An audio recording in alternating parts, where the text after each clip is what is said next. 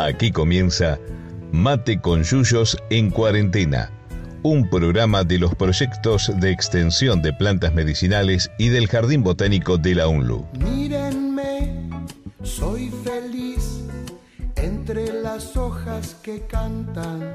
Conducen Laura Gabucci, Martín Rodríguez Morcelle, Bruno Luz, Juan Manuel de Lorenzo, Lautaro Cardoso Cárdenas y Fernando Reynoso.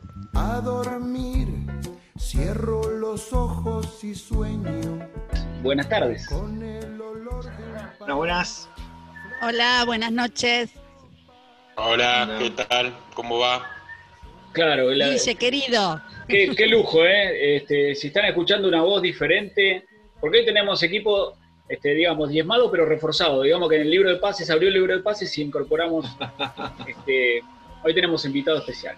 Dos invitados especiales. tres- tres por uno. Salieron tres, vendimos tres muchachos y y acá entró- a, el, el Messi, el Messi de las Alicáceas. eh, nuestro, Eso. nuestro compañero y amigo, el, el Guille Dofo. ¿eh? Profesor Dofo, ¿Qué tal? ¿Cómo les va? Un, un gusto compartir la tarde con ustedes. Eh, bueno, y muchas gracias por, por la presentación y, y por permitirme compartir esta, este programa radial que, que creo que está a la altura de Tito Larrea y, rarísimo. La verdad es un programa. gracias. Víctor. Hugo te faltó, Víctor Hugo. Gracias, Guille.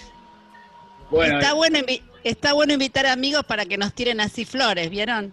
podemos empezar a implementarlo, ¿no? A partir de ahora. Este, A mí me bien. viene bien. este, sí, porque como empezaron las clases, los chicos, nuestros queridos este, compañeros de radio, el negro Lauti, el negro Juanma y el chiquito, están cursando, están con complicaciones. Vamos a ver si podemos acomodarnos para poder volver a grabar este, todo el equipo completo. Así que bueno, son las adaptaciones a la virtualidad esta que nos tiene mal. Muy bien. Bueno, este, ¿de qué vamos a hablar hoy? ¿Cómo era el título del programa? Vamos a hablar de salicáceas. Salicáceas es una, es una familia y, y tenía ahí un, sub- un, un subtítulo que decía Sauces y Álamos vio, porque eh, mucha gente quizá no sabe eh, que los Sauces y Álamos pertenecen a esa, a esa familia. Claro, estamos, estamos tratando de, de aprovechar los programas de radio para la cursada de botánica sistemática, el segundo cuatrimestre de botánica de agronomía, este, para, para hacer un poco más ameno los temas. A veces los temas pueden resultar este, un poco tediosos para los estudiantes con respecto a nombres científicos y familias botánicas y clasificación, pero es necesario para poder estudiarlas mejor. Estamos convencidos de eso. Así que vamos mechando los programas de radio eh, los temas que estamos tratando en las clases. ¿No, Laurita? Sí, sí, es una, una herramienta más que se nos, que se nos ocurrió este, para tratar de paliar esta situación difícil que tenemos de dar prácticos por la computadora. Así que bueno, eh, Bien, vamos con los, pro- con los programas también. Y, y les cuento algo y aprovechamos a mandarles eh, saludos a la gente de, de- de Bariloche, que Ma- Marina Asteconi, que es docente de botánica para la licenciatura y profesorado eh, de biología de, de la Universidad del Comahue y del doctorado en ciencias biológicas, eh, le, recomienda, le recomienda mate con yuyos a sus estudiantes, así que saludos a todos ellos, a todos ellos y ellas. Muy bien, saludos allá Marina y, y a, a Javier y a todos los chicos que nos, nos escuchan. Gracias. Sí, un, un abrazo grande a todos. Muy bien, y bueno, Bueno, Salicáceas, que es el nombre de una familia botánica, de eso estamos hablando, es una familia, la fa- las, las plantas se clasifican por sus estructuras reproductivas, este, básicamente, después hay un montón de otros caracteres, pero las estructuras reproductivas que hablamos, estamos hablando de flores y frutos, y las salicáceas es un grupo este, reducido, aunque por la- las nuevas clasificaciones y nuevas investigaciones, está, de a poco se va llenando, hay algunas en, la- en las nuevas clasificaciones van colocando más especies dentro de esta familia. Si, se fijan en la página del Instituto de Botánica del Darwinian hay más, algunas especies que estaban en otras familias, ahora están en salicáceas, pero es una familia botánica que tiene este, árboles y arbustos de hoja caduca, es decir, que en una época del año, en este caso en el invierno, se caen. Este, y donde están los, los sauces y los álamos, principalmente como especies cultivadas. Por eso este, los sauces son del género Salix y de ahí viene el nombre de la familia Salicáceas.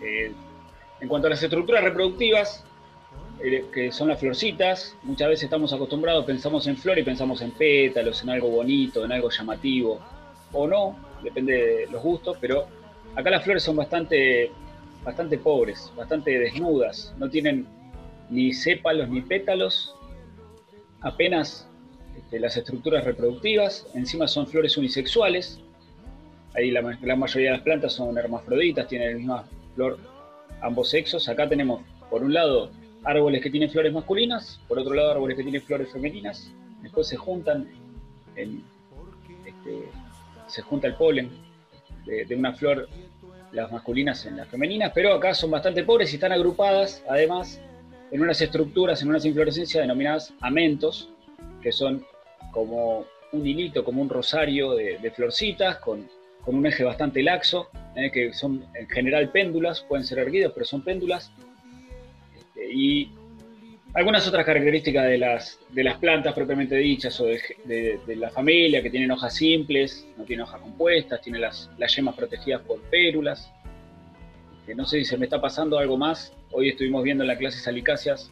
Este, tal vez soy reiterativo, para mí, de lo que vimos, seguro. No, que, por ahí, si, si bien eh, quizás los representantes más, más, conocidos eh, son estos dos géneros, Salix y, Populus. Eh, por lo menos en, Argentina hay otras especies, obviamente, nativas, eh, aparte de, de esos géneros. Sin, ir más lejos, en nuestro viaje al sur, en febrero, conocimos al chinchín, ¿no? A Sara microfila, que hoy por hoy, bueno, si bien estuvo dando vuelta por algunas familias, hoy por hoy eh, la flora argentina lo ubica dentro de las familias de las salicáceas, eh, para mencionar otro, otro género eh, más. Después, bueno, siloma, hay, hay, hay, varios, varios, varios representantes en Argentina, y después vamos a seguir hablando de, sí. de, especies nativas. Bien, y, después, con respecto a los sauces y los álamos, hay, son, depende de los autores, de sauces, pues tenemos 300 especies, algunos dicen que hay más de 400. Álamos son un poco menos, pero estamos hablando de cerca de 500 especies tiene la familia de especies vegetales.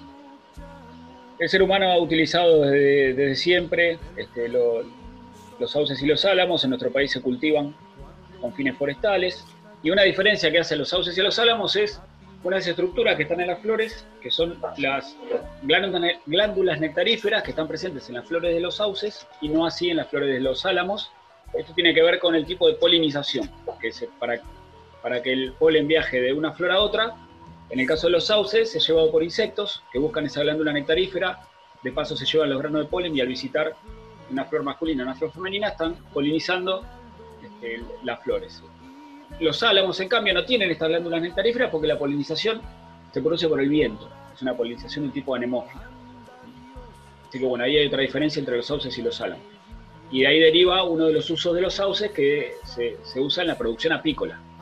Para los productores apícolas se ubican las colmenas en los montes de, de sauce, se producen. Ahora en esta época están en plena producción en el delta, en plena floración a la salida del invierno lleno de flores y las abejas yendo como locas buscando las glándulas nectaríferas, los granos del polen, y arranca la producción apícola las colmenas. Después los productores se llevan las colmenas a otros lados, a alguna pradera, algún campo de girasol o algún monte de eucalipto, pero es cuando arranca la temporada apícola, en, esta, en, estos meses, con los sauces. Muy bien, sigo yo entonces. Veo mi compañero. Sí, sí, dale, venís bárbaro. Vengo muy bien. Bueno, y entre los usos entre los usos que tenemos de, los sauces, eh, uno de los usos es el uso de los sauces, arrancamos por los sauces, después vamos sobre el final del programa ahora de los álamos, es el uso como medicinal de, los sauces. En el género Salix hay muchas especies este, de género Salix, Salix alba, Salix babilónica, Salix humboldtiana, Salix caprea, Salix viminalis, Salix matsudana, y así podemos estar nombrando Salix al, infinito y más allá, pero... Está bien, está bien. Gracias, Laurita. Freno ahí. Pero los sauces, desde, desde tiempos este, inmemoriales, se utiliza su corteza con fines medicinales. ¿Es correcto esto? Correcto. correcto. Muy bien. ¿Y este, ¿Quién estudió el tema del, ácido salicílico y esas cosas de la corteza?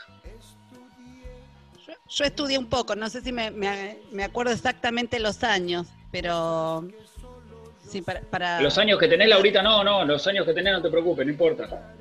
Más que todos nosotros tenés, sos la más grande del grupo. sí, soy Aunque no parezca. Bueno, eh, no, los, años en que ocurrieron los descubrimientos alrededor del, sauce, porque el sauce, bueno, era una especie que, se usaba, ¿sí? se usaba su, corteza, eh, pero bueno, es a finales del, 1800 cuando mm, se logra aislar el, este ácido acetil salicílico de la, de la corteza del sauce, ¿sí? Y, bueno, y se ve los, los usos que tiene como antipirético, o sea, para bajar la fiebre, como analgésico. Em, ¿qué, ibas a decir, Martín? Le iba a preguntar a Guille si se acordaba bien los años, porque él estuvo investigando, creo, también, y, maneja el tema del sauce. Eh, sí, no. Eh, si bien estudié sauces, eh, puntualmente lo del ácido acetil salicílico y el año en que se descubrió, eh, me estaría faltando ese dato, pero... Eh, sí, 1897. a fines del, siglo del siglo XIX. Fines del siglo XIX, ¿no? Laura. Yo ahora voy a ver si tengo la posta acá. Sí, 18, yo no, no me recuerdo. 1897 me, parece. 1897. en realidad... pero más o menos, por ahí. Más o menos. En realidad también se encontró en otras plantas, en algunas plantas de la familia de las de las rosáceas, como la, como la coronita de novia. Que no sé si todos la, ubican, ahora está, está floreciendo, es una de las de primavera, un arbustito de flores en general blancas. Bueno, ahí también se, se, encontró. Y lo que mm, pasaba con, con este ácido acetil salicílico era que era sumamente amargo y además causaba mucha irritación en el estómago. Em, aislado así naturalmente. Y lo que pasa este, posteriormente es que la empresa em, alemana Bayer logra mejorarlo, ¿sí? sintetizarlo químicamente y hacerle algún proceso más para, para que no tuviera estos efectos, que no fuera tan amargo y no tuviera estos efectos irritantes este, a nivel del estómago. Y bueno, y es lo, primero que patenta Bayer y, a partir de, ahí nace un, imperio, podemos decir, de, este, de la química. Tengo el dato de, de, la, de la aspirina cuando Bayer lo puso a la venta en 1899. Largó la venta la aspirina y acá en una bibliografía que siempre usamos, este, puso la venta en un mercado desprevenido. Este, porque parece que lo, sorprendió. Nos, agarró desprevenido y después nos, vendió de todo. Claro, a partir, a partir de a partir de eso, yo por eso decía, nació este, digamos, una industria que, hasta el día de hoy continúa cada vez más grande, con más, más pulpo, digamos, ¿no? Con, más brazos, metiéndose en un montón de, de otras cosas.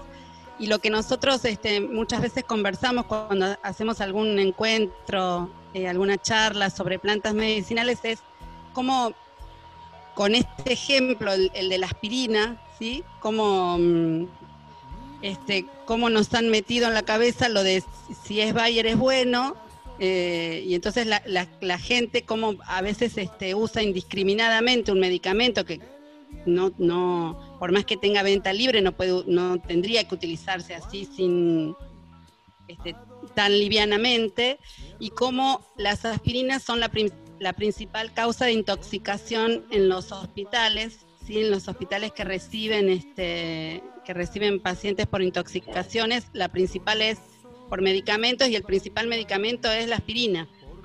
Eh, que bueno, que originalmente nació de la corteza de los sauces que estamos, de los que estamos charlando hoy, ¿no? Sí, el, eh, ya la, el Salix alba, que es la especie, el sauce blanco, ya Dioscórides eh, mencionaba el uso de la corteza para distintas dolencias. El Dioscórides es un, el, el, padre de la medicina este, y de la arboristería. Ya lo mencionaba hacía muchos, este, muchos siglos, ¿no? Este, pero bueno, hoy en día, como dice Laurita, se, utiliza la, aspirina, y ahí viene. Este, también no se sabe bien si la aspirina viene del el nombre de ácido acetilsalicílico, sino de una planta llamada la, reina de los prados o altarcina, que era otra especie que también contiene este, salicina, que es el, producto. Entonces, con un agregado de una A a un viejo nombre científico que era una, una espirae, el género espirae, capaz que ahí viene el nombre aspirina. Pero bueno, este, hablando de salicáceas, hablando de sauce, hablando nada de álamo, este, se nos fue el primer bloque, chicos, de este programa de hoy, el número 46. Así que vamos a tener que, pasar a escuchar un tema musical. Sí, vamos a escuchar un. Estuvo discutido el, tema musical. No, este no, este, este, ah, este, este, no, fue este consenso absoluto porque es un clásico de, del cancionero popular argentino eh, vamos a presentar la, la, pomeña del gran Cuchile y Samón. Eh, ¿Quién no ha cantado la pomeña en algún, en algún fogón, no? Eh, y no entiende nada el que no la cantó. Inspirado justamente en las andanzas de, del Cuchile y Samón por la localidad de salteña de, de La Poma y en honor a Eulogia Tapia. Así que la escuchamos.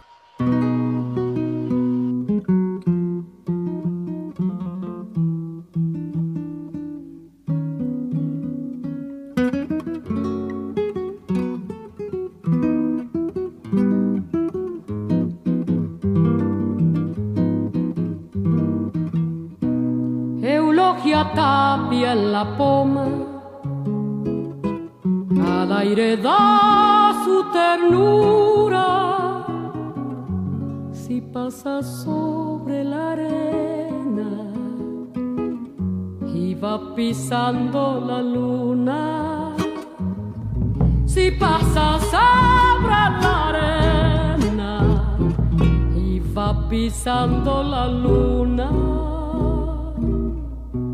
El trigo que va cortando madura por su cintura, mirando flores de alfalfa. Sus ojos negros se azulan, mirando flores de alfalfa. Sus ojos negros se azulan sauce de tu casa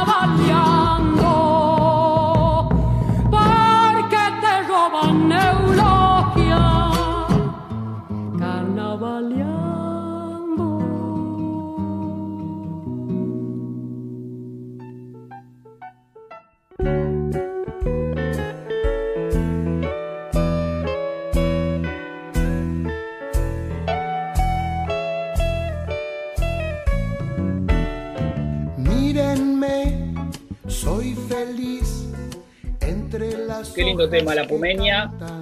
Eh, me encanta, me encanta. Un, clásico interpretado por muy, muy grandes artistas de nuestro folclore. Sí, en este sí, caso, hay, bueno, la, la Negra Sosa, ¿no? Pero hay muchos que la, interpretan. hay muchas versiones. Muy bien, bueno, este, arrancando ya en- adentrándonos en algunas especies este, puntuales, después de haber hablado de los usos medicinales de- del- del ácido, ácido acetil salicílico, etcétera, etcétera, vamos con, con nuestra especie nativa, ¿eh? la especie americana. Dale. la especie argentina, el sauce criollo, Salix humboldtiana. Además quiero decir, quiero decir que me gusta Salix humboldtiana por Humboldt. ¿eh? Alexander von Humboldt, que fue el padre, considerado el padre de la geografía, un viajero, un tipo que se, se la gastó toda viajando, viajando por el mundo, un naturalista de los últimos que quedaban que sabía de todo el tipo.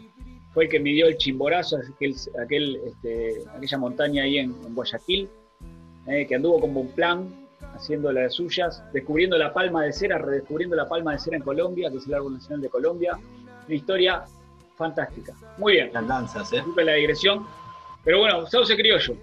Estuvimos investigando, acá viene el federalismo de nuestro querido programa. Vamos a viajar a donde. Sí, y- y- inve- investigamos, pero, pero por suerte el mercado de pases está, está muy activo y, pudimos contactar al, al Messi del Sauce Criollo. Eh, bueno, vamos, vamos a, a escuchar uno- unos audios de- del doctor Leonardo Galo. Eh, Leonardo pertenece a la Unidad de Genética Ecológica y Mejoramiento Forestal de la Estación Experimental de INTA Bariloche. Eh, actualmente trabaja en conservación y domesticación de especies forestales nativas, ¿sí? Eh, muchas de ellas, trabajó en Raulí, Rolepellín, en Pehuen, Ciprés de la Cordillera, que, que hablamos del programa pasado, y hoy por hoy está, está trabajando eh, en, en Sales Humboldtiana, en Sauce, Criollo. Vamos a hablar con él, pero va a ser la voz, la voz audible no la cara visible, pero hay todo un equipo de trabajo y una, y una red de trabajo muy, muy impresionante. Así que lo, vamos a escuchar. Eh, hace unos años, en el año 2008, empezamos a hacer un estudio de diversidad genética en el único sauce nativo que existe en Argentina, que es el Salix humboldtiana. En realidad es el único sauce nativo de América Latina. Tiene una distribución natural muy amplia, desde el centro de México hasta el río Chubut en nuestra Patagonia. Es una especie muy particular eh, desde el punto de vista evolutivo, ya que dentro de las 430 especies que se incluyen en el género Salix, es decir, de todos los sauces, eh, es una de las especies más antiguas. Su edad eh, se ha estimado en entre 25 y 30 millones de años, siendo que el resto de los sauces, la mayoría de ellos, los exóticos, eh, que se han introducido en el país, están en más o menos entre 3 y 5 millones de años. Eh, ¿Esto qué importancia tiene? De que es eh, altamente probable que nuestro sauce nativo haya sido una de las especies dentro del género que dio origen al resto de las especies. Es decir, que ya eso es una particularidad muy importante. Interesantísimo, ¿eh? La verdad que tenés silenciado el micrófono, Tano, el del teléfono está silenciado porque ahí está. Hay un, hay un acople. No, que es muy, muy, muy interesante lo que menciona Leo con respecto a, eh, bueno, no solamente al área de distribución, sino la, la importancia que tiene esta especie dentro, de, dentro del género. ¿no? Sí, sí, y la cantidad de años te asombra, ¿no? Claro. La cantidad de millones de años. Sí, y bueno, en comparación con otras especies de Salix. Claro. Como, como mucho más primitiva. Exactamente. Bueno, eh, Leo nos va a seguir contando de qué, de qué pasó con, con nuestro querido sauce criollo, al menos en el norte de la Patagonia, ¿no? Cano, cuando silencia tu, tu teléfono que tiene un acople, cuando escuchemos el audio, por favor. Gracias. Bueno, dale. Vamos, Laurita. Cuando los eh, colonos españoles, y me refiero específicamente al caso de Francisco de Vima eh, y de Villarino, descubren el río Negro, eh, se encuentran con inmensos bosques en galería de Salix humboldtiana, es decir, del sauce nativo. Es eh, muy interesante encontrar eh, cómo denominaban los pueblos originarios que habitaban esa, esa región, que habitan todavía en nuestra región, el Puelmapu, a ese río. Eh, eh, una de las denominaciones era Waik Leufu, que significa el río de los sauces. Eh, la cantidad de sauces nativos que había era realmente impresionante. En su diario de viaje, Villarino, por ejemplo, comenta eh, textualmente, la semana pasada los carpinteros cortaron 17.000 sauces. Esa madera la usaron para hacer el fuerte del Río Negro, para hacer la, la iglesia, las casas, postes, muebles, incluso hicieron barcazas. Es decir, era la madera más recta, el árbol con el fuste más recto, y la madera de mejor calidad que encontraron, y eh, cortaron, y cortaron, y cortaron.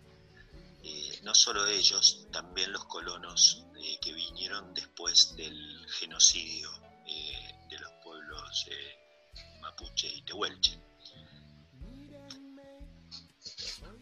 Increíble, ¿eh? Este, hoy, hoy escuchaba los audios que mandó Leo. eh, la verdad que se me ponía, ahora se me pone la piel de gallina pensar que menciona él selva- bosques en galería, que son los mismos que tenemos acá en las selvas de los ríos Uruguay y Paraná, hasta Punta Lara, bosques en galería, árboles ocupando en la Patagonia, ¿eh? el río Negro, allá en el sur, en Viedma, la Patagonia. Este, y bueno, todo eso, este viaje por la Patagonia, que hoy en día lo conocemos como casi un desierto, peladal y, se, llevaron puesto, usaron para todo, usaron para todo la madera, el sauce criollo.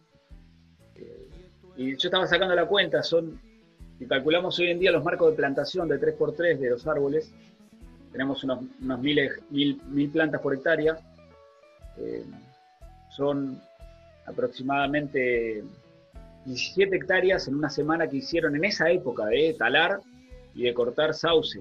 Se, se llevaron puesto el río y los sauces y desapareció. Sí, y después se mandaron otra macana que ahora va, va a contar Leo en otro, en el audio próximo.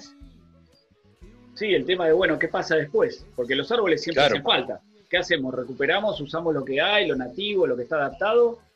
¿O introducimos otra cosa? Escuchamos el siguiente audio para seguir este, conociendo un poco más. Gracias, Leo. ¿eh? Qué, qué tranquilidad para, para hablar. Y una claridad esta eh, gran eh, sobreexplotación corta, abusiva del sauce nativo en nuestra región patagónica, se produjo una segunda gran amenaza y daño ambiental, que fue la introducción de sauces exóticos que con un vigor muy grande, con una alta capacidad de propagación vegetativa, ¿Qué significa eso? Que son especies que cuando se rompe una rama o un rámulo, una ramita chiquita, y cae al río, en cualquier lugar donde lo deje el río, se genera una planta. Tiene una capacidad de enraizamiento enorme que no tiene nuestro sauce nativo y en el cual la principal forma de propagación es a través de semillas. Es decir, se tienen que generar las semillas, caer al río, encontrar un banco de arena, germinar, establecerse, que la crecida no se lleve a esos eh, renovales. Es decir, es todo un proceso mucho más difícil que el de los sauces exóticos para propagarse. Consecuencia de ello, primero entonces cortaron todos los sauces o casi todos los sauces nativos de la y después introdujeron a sauces exóticos muy vigorosos con una alta capacidad de invasión que le quitaron hábitat a nuestro sauce nativo. Y con eso terminaron prácticamente de, casi destruirlo. Papá, bueno, o sea, completaron la macana, digamos. ¿no? Se, explotaron hasta, hasta la casi extinción. En realidad las poblaciones se extinguieron, las poblaciones locales, de, un recurso fantástico como son los sauces, como es la madera, que para construcciones, para todos los usos que mencionaba Leo. Y, y luego la completaron con la introducción de especies exóticas de una alta capacidad de propagación a través de ramitas. Y hoy en día, cuando uno va al sur, cuando uno va para, arranca ya en el río Limay, que empieza a aparecer en ese lugar de cerca de Bariloche, ya está todo, todo bordeado con sauce, pero no es el sauce criollo. Es el sauce, puede ser el Salis fragilis, es otro sauce, el sauce japonés, este, no, no es la especie nativa. Eh, y no es lo mismo, no es lo mismo. Este, bueno, por un montón de cuestiones que también nos va a contar Leo, por qué no es lo mismo las especies exóticas y las especies nativas, este, sobre todo este, el problema con el sauce y con el este, cierta erosión, ¿no?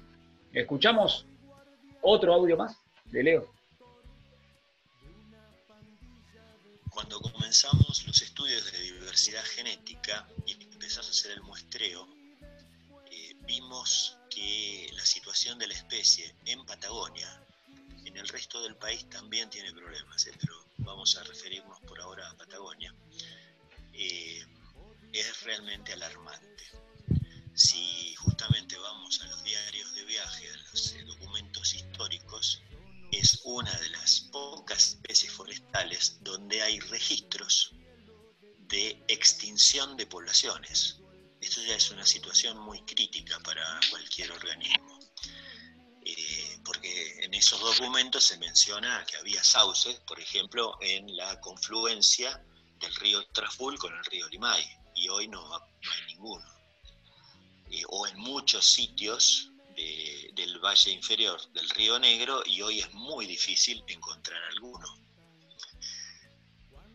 Ahí, cuando ocurren estas cosas, eh, y esto es un grado ya muy grande, se denomina que existió en ese organismo en este caso en, nuestro sauce nativo, lo que se denomina erosión Si ese tipo de erosión genética continúa por mucho tiempo, lo que ocurre consecuentemente en relación a lo eh, social es que hay una erosión de saberes. ¿Qué significa esto?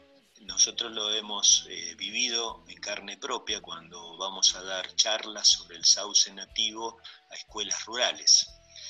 Ahí nos encontramos en varios lugares que las personas mayores recuerdan a la especie, la conocen, serían capaces de reconocerla y nos indican en qué lugar había que ellos de chicos jugaban en esos sauces mientras que la gente más joven, de menos de 50 años, 45 años, no conoce a la especie, es decir, no conoce a la especie que pobló los arroyos y ríos de nuestra Patagonia. Eh, y eso ya eh, indica que la situación está en un estado gravísimo. Por eso es que decimos que el sauce nativo es la especie arbórea, o probablemente especie arbórea, eh, más amenazada en Patagonia. Bien. Bien. Este, les cuento que se nos termina el bloque, pero para redondear un poco, eh, lo, que, lo que decía Leo es el tema de la pérdida de un recurso fitogenético vinculado a la pérdida de un saber ancestral a nivel local que tiene que ver con un recurso este, nativo, ¿no? Y todos los usos vinculados y que generados alrededor de ese recurso. Sí, o sea, a mí lo que, lo que me lo que me gustó es que puso en palabras lo que, lo que uno sabe decir, decir, o sea, ligado a la erosión genética, en este caso el sauce, pero nos, pasa con un montón de, especies eh, nativas, está ligado a la, erosión de saberes. Acá, acá mismo en provincia de Buenos Aires, donde hay un gran impacto de, eh, la urbanización, eh, hay, la gente no, no conoce las, especies que, lo poblaban originalmente. Sí, tiene que ver, Tano, con el tema, por ejemplo, no solamente vinculado al uso de un árbol como forestal, sino, o sea, los saberes vinculados a la alimentación, vinculados a la medicina, eh, las plantas, para qué servían. Eso, en la medida que no se usa, se va perdiendo. Pero bueno, vamos a levantar en algún momento el programa, ¿eh? sí, tenemos que, sí. Tenemos que, porque el Guille está pintado ahí. ¿Cómo venís, Guille? No, muy bien, muy bien. No, pintado, no, escuchando eh, muy atentamente lo, que decía ahí el, compañero. Eh, no, y agregar, digo, esta eh, hoy reconocer al sauce criollo, por más que uno esté acostumbrado a ver y, a, distinguir por ahí los clones y demás, y uno, yo por ahí soy, sería incapaz de reconocer el sauce criollo de otro, Digo, y esta, esta, esta idea de estas personas que dicen, bueno, ¿cómo podían reconocer el sauce criollo de otros? Digo, que lo hace solamente viviendo y conviviendo con, con, el árbol. Eh, y si falta el árbol, falta, falta muchísimas cosas que se pierden y ahí se pierde, como bien decían ahí el Tano y el compañero, se pierde el conocimiento, se pierde eh, un montón de, cuestiones. Eh, digo, esta idea de, recuperar esos, no solamente el árbol, sino también recuperar los conocimientos y los saberes populares, ¿no? Bien, el, sí, claro. Este, el sauce criollo, para los que no lo, no lo tenemos tan visto, o los que no lo tienen tan visto, es, eh, tiene la hoja más angosta, y el borde más aserrado que la mayoría de los sauces, y generalmente el tronco de los árboles más añosos, o, cuando ya tiene cierto diámetro, eh, tiene las costillas, las grietas bastante profundas. Son un par de características que ayudan a diferenciarlos de otros sauces. ¿eh? Bueno, este, después tenemos un último audio de Leo, pero antes vamos a pasar a, una pausa, escuchando un tema musical. ¿Te parece? Dale. Vale, vamos. Este es el tema que estuvo en debate. se había propuesto Balado Antonio Serrat, se había propuesto, al, ¿cómo era? Álamos. Álamo de Primavera. Álamo de Primavera de Víctor Heredia. Y al final, este, siguiendo este viaje, nos vamos para el norte, Latinoamérica, Cuba. Vamos a un tema de Pablo Milanés del año 76. Yo pisaré las calles nuevamente, donde habla de Santiago de Chile y de este, una alameda que está al lado, la, famosa alameda, que es una avenida al lado de la Casa de Gobierno de Chile. Ahí vamos. De la moneda. Sí, sí.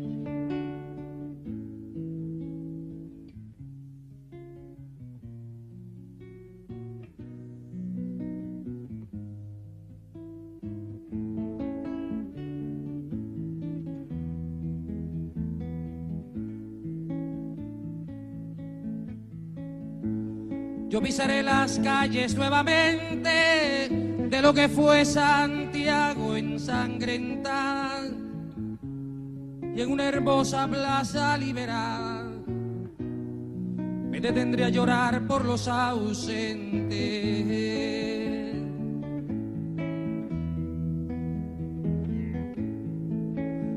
Yo vendré del desierto calcinante y saldré de los bosques y los lagos y evocaré en Cerro de Santiago a mis hermanos que murieron antes.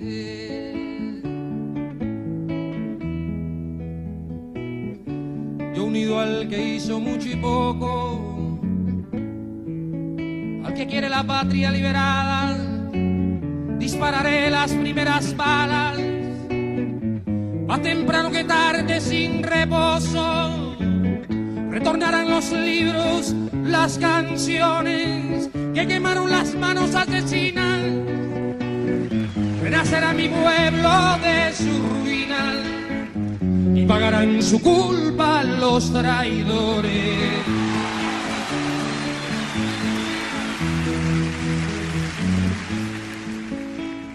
Un niño jugará en una alameda y cantará con sus amigos nuevos. Ese canto será el canto del suelo, a una vida cegada en la moneda. Yo pisaré las calles nuevamente de lo que fue Santiago ensangrentada y en una hermosa plaza liberada me detendré a llorar por los ausentes.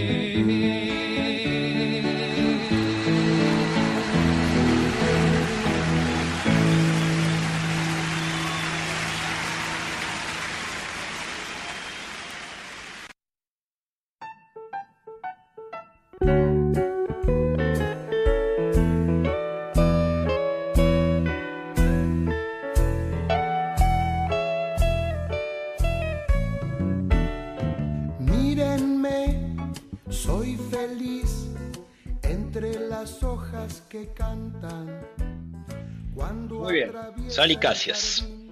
Salicáceas. Vamos con el sauce, salix, populus, álamos, chopos.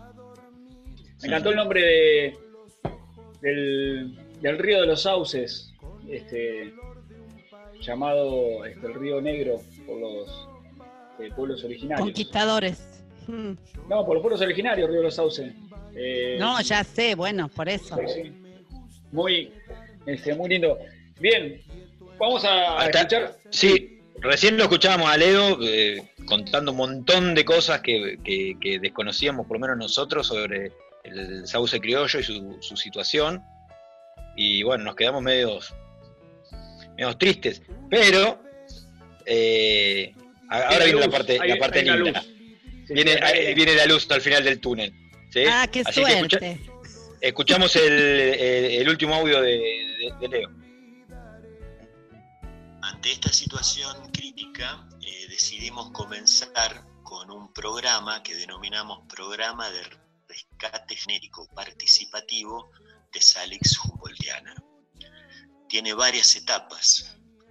La idea es rescatar los material de los individuos sobrevivientes, por ejemplo en el río Chubut, límite austral de la especie, como les decía, eh, quedan muy pocos árboles ¿Qué hacemos? Vamos, encontramos esos árboles, en algunos casos muy viejos y que están a unos 300, 400 metros del cauce actual del río y que están solos. A veces hay un árbol y el próximo sauce criollo se encuentra a 8, 10 kilómetros.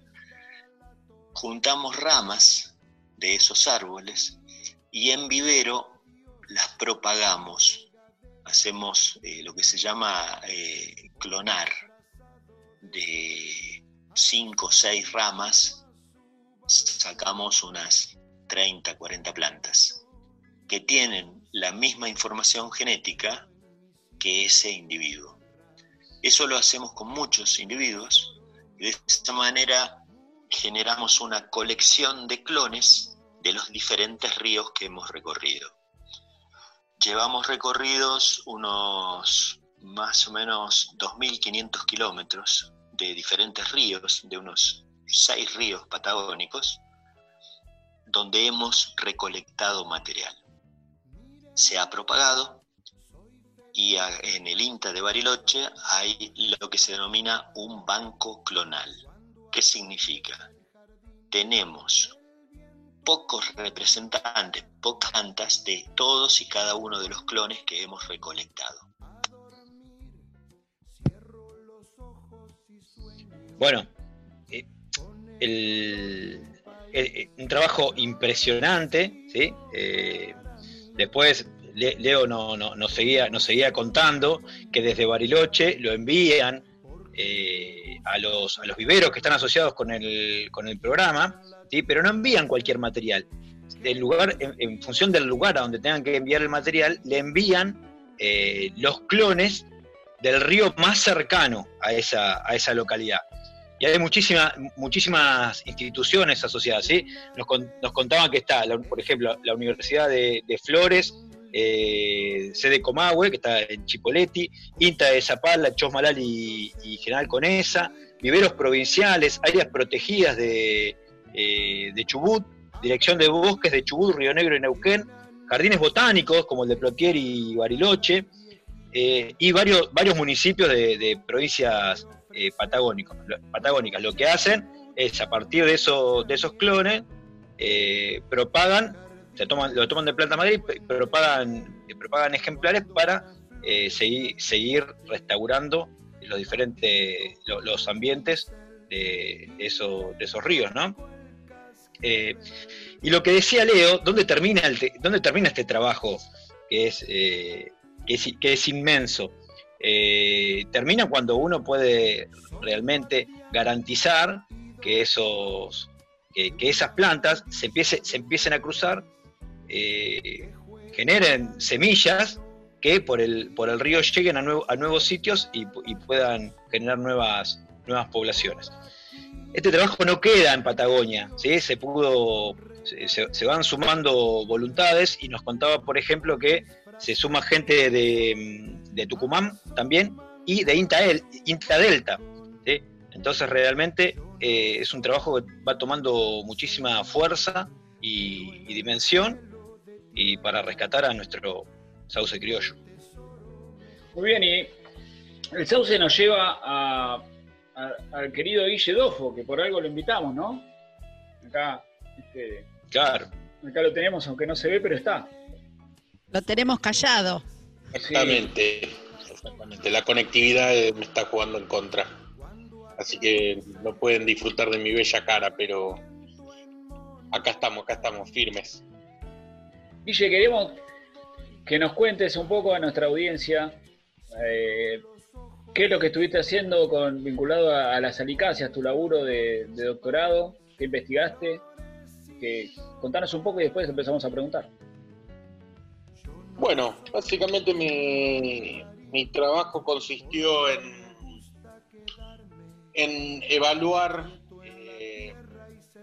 distintos clones de, sauces producidos en el INTA Delta y evaluar su comportamiento en, en, diferentes, en diferentes estreses con respecto a estrés por agua, em, ya sea por exceso o por defecto, pero lo que estuvimos viendo, lo que tratamos de ver es eh, de, medir el, comportamiento de estos clones, no en sequía e inundación, sino eh, en interacción, digamos. Sometíamos las plantas a un periodo de inundación, seguido de un periodo de sequía, seguido de un periodo de inundación.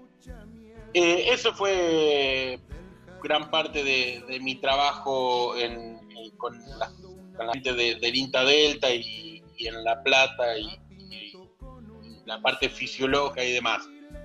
Eh, pero también me resulta interesante, digo, y llevándolo más al plano de, la producción más general y no tanto a, las cuestiones ecofisiológicas, eh, el trabajo que, desarrolla, que se desarrolla en, el, INTA Delta y, y, lo que significan las alicáceas para, para los isleños o lo que significan los sauces y los ánamos eh, para los para los leños y todo una, un modo de vida que se da en, el delta.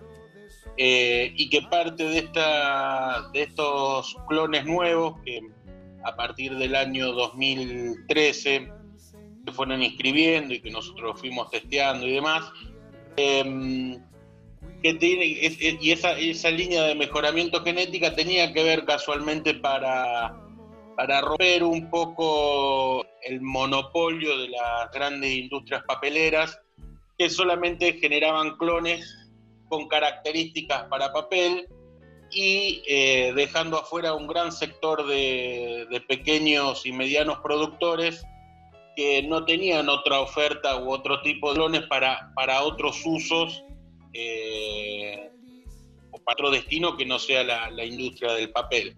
a partir de eso es que estuve un par de años interiorizándome en en la producción de salicáceas en el delta y un poco la, la vida en el delta, sumado a esto los productores no solamente de, sauce para, para sauces y álamos, aunque en el delta principalmente en los bajos se hace sauce, el, álamo queda para los albardones o las tesaltas.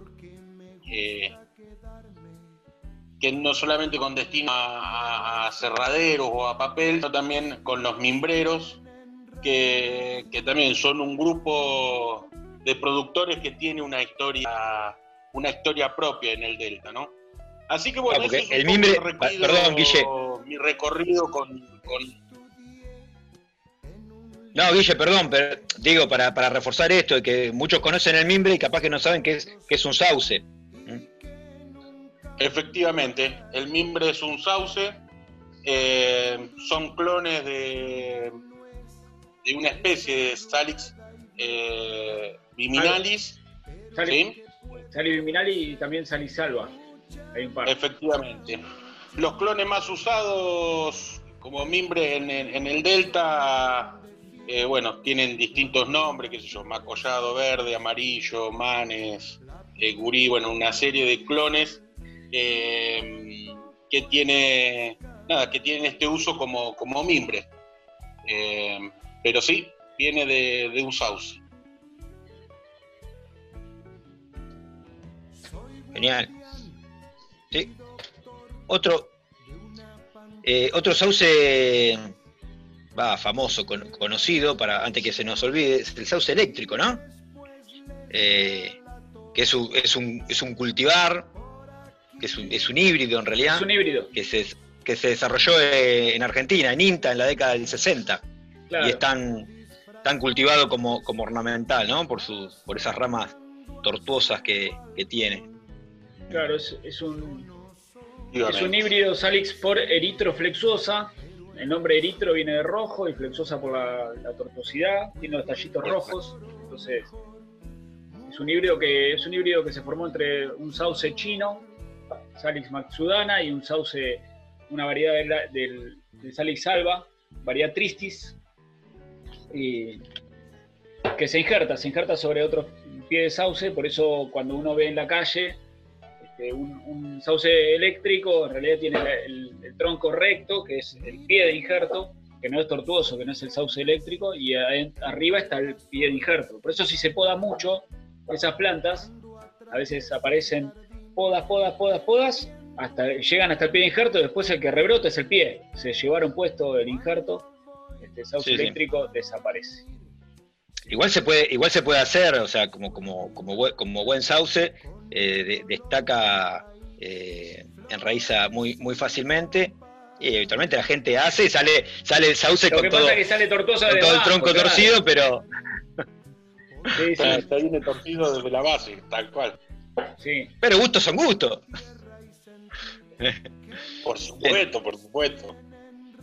y, y las alicáceas, el sauce, el sauce y, el álamo, es, uno de los grupos de, plantas forestales por excelencia en el, en el país, ¿no, Martín? Hoy en el teórico contabas un poquitito.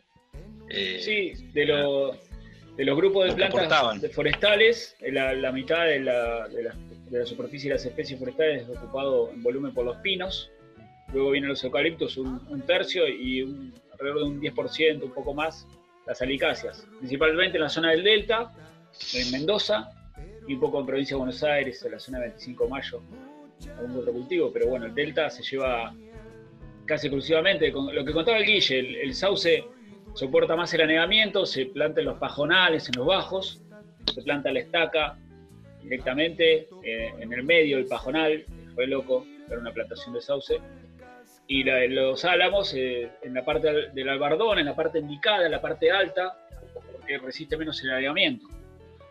Hoy explicábamos también en, en la, en la clase los turnos de corta de estas plantas, estas plantaciones son de 10 a 12 años o hasta 14 años el sauce y de 12 a 16 años un poquito más el álamo, este, pero con diver- diversos destinos.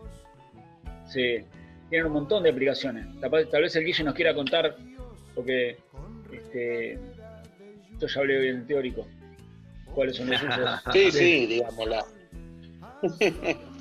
sí, como principales destinos tiene el, el aserrado, eh, digamos, hablando del delta, ¿no? Porque también podríamos hablar de la zona de Cuyo o, en la zona de, Patagonia. Eh, principalmente en el delta es el, el- aserradero, eh, también pasta, pasta de papel y también la industria de los tableros y tableros y, demás. Eh, y, otro uso que aún en la Argentina y que también forma parte de, lo que venimos, lo que veníamos laburando, forma parte de mi tesis eh, es el como monte energético, si bien en la Argentina, en la Argentina todavía en una fase experimental y demás, pero como destino para la generación de biomasa para la generación de para utilizar esa biomasa como como combustible. Eh, en Argentina, ya decía, uno de los ensayos era, es el nuestro y otro se hizo en, en la zona de Mendoza. Eh, y son sistemas de, mm, de producción que son mixtos, digamos, entre una- un manejo silvícola y un manejo agrícola, en que el- los turnos de corte son anuales o bianuales o de cuatro años, pero eh, y tiene como destino, les decía, bueno, la, la biomasa para, para combustible. Eh, y después en la zona de Cuyo, también está empezando a ver en, la zona de, de provincia de Buenos Aires, sobre todo en los grandes cordones hortícolas, el destino para cajonería y, madera, madera para pallet y demás. Eso vendrían a ser como los grandes, los grandes destinos. Sí, ta- estaba, estaba leyendo que, por ejemplo, en Suecia el uso de, de la madera de sauce, la biomasa de sauce para combustible de calefacción industrial y doméstica superó ya el uso de los combustibles fósiles, por ejemplo. El, el destino de- este, reemplazando a los combustibles fósiles. Y como decías vos, Guille, el, el- el uso cuando uno va a la verdulería y ve un cajón de verdura o de fruta, eh, seguramente es alicacia, esa madera. Lo mismo que los pallets. Y lo mismo que los fósforos. Claro. Y los palitos de helado.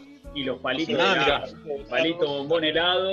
La industria muy- Sí. Y, en el además, obviamente, del uso, del uso ornamental y en el caso de los álamos, en, en algunos lugares, como en Cuyo, como, como cortina, cortinas forestales, eh, de bobinado, ¿no? También. Eh, Sí. para hablar un poquito de los álamos.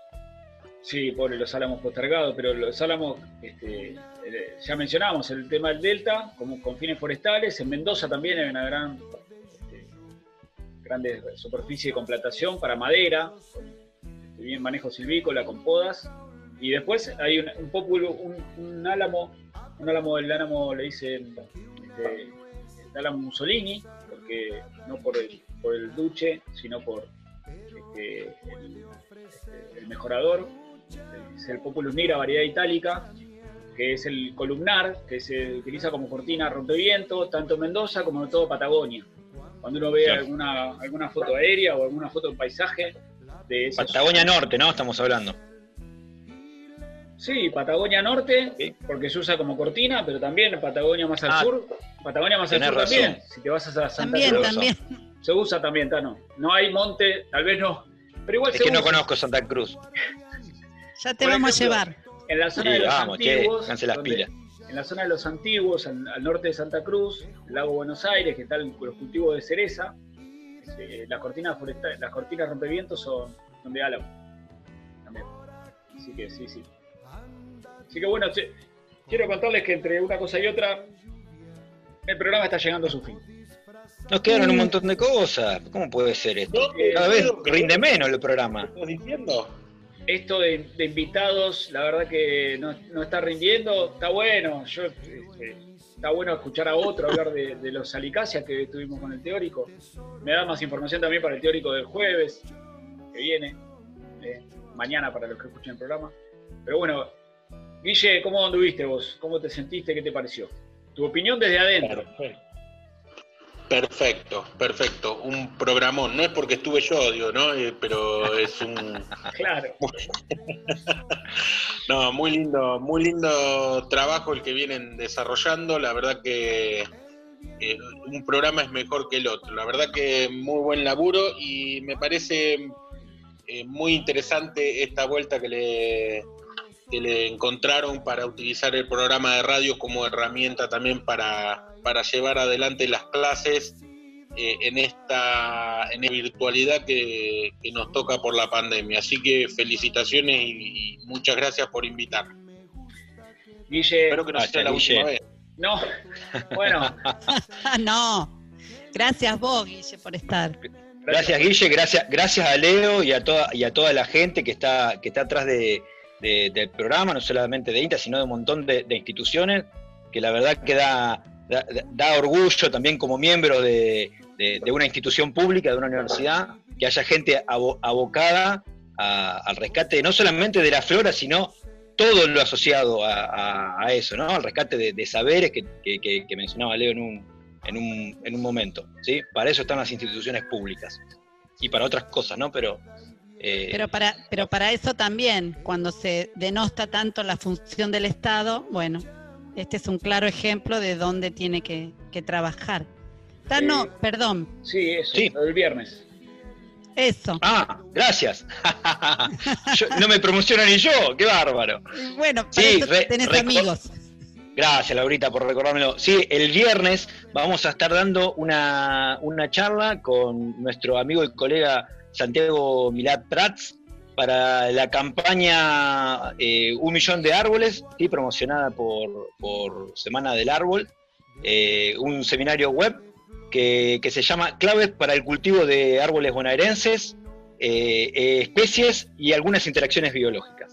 ¿sí? Básicamente es una charla muy similar a la que vimos en el ciclo, en el ciclo de, de webinars del Departamento de Ciencias Básicas de la UNLU, pero viene recargada esta, porque vamos a hablar de, eh, de, de plantación, de calidad de plantas, eh, de momento de plantación, de forma de plantarlas. Así no, no que digas más nada, no no, se la más nada, Tano, no digas más nada. No se la pierdan. Y nada, nada, pero es, es como un. Eh, ¿Cómo se dice? Cuando se, dice un pedacito para enganchar a la gente. Escuchame, ¿cómo, cómo se, eh, hay que anotarse para, para Hay que anotarse, hay que anotarse. Eh, Tie- sí, tienen que bus- busquen CESUS en, en algún, en algún buscador, C-E-S-U-S, CESUS, y ahí le va a aparecer la, la página de CESUS y, y busquen, busquen el ciclo de seminarios de árboles nativos. Igual lo vamos a promocionar por, por nuestras Por las redes. eh, por el Instagram Botánica Unlu, por el Facebook Plantas Medicinales de Botánica este, y los mails. Así que le va a llegar. Y, y el, el fe- en el Facebook del Jardín Botánico ya, ya, está, ya está publicado, así que Buenísimo. pueden buscarlo por ahí. Jardín. Botánico UNLU. Viernes a las 5 y media. Viernes eh, 26 de septiembre a las 17.30. Perdón, el viernes. ¿El viernes es el 26? No. el Viernes es 25. 25. ¿Sí? Dije 25. Bueno, bueno. El viernes. El El viernes. viernes, El viernes, el viernes. 25. El Por viernes eso está bueno decir el 25. día, por ¿Y la feria Por del la feria, mirador por la en qué calle es? Eh, bueno, eh, gracias chicos, gracias a la gente de la radio. Gracias. Una alegría como siempre. Gracias, Guille. Abrazos. Saludos Sí. al resto del equipo. Chao, Guille. Un abrazo, Guiche, gracias. Un abrazo. Nos gracias vemos. a los, a los oyentes. Hasta aquí, Mate con Yuyos en cuarentena, un programa de los proyectos de extensión de plantas medicinales y del Jardín Botánico de la UNLU.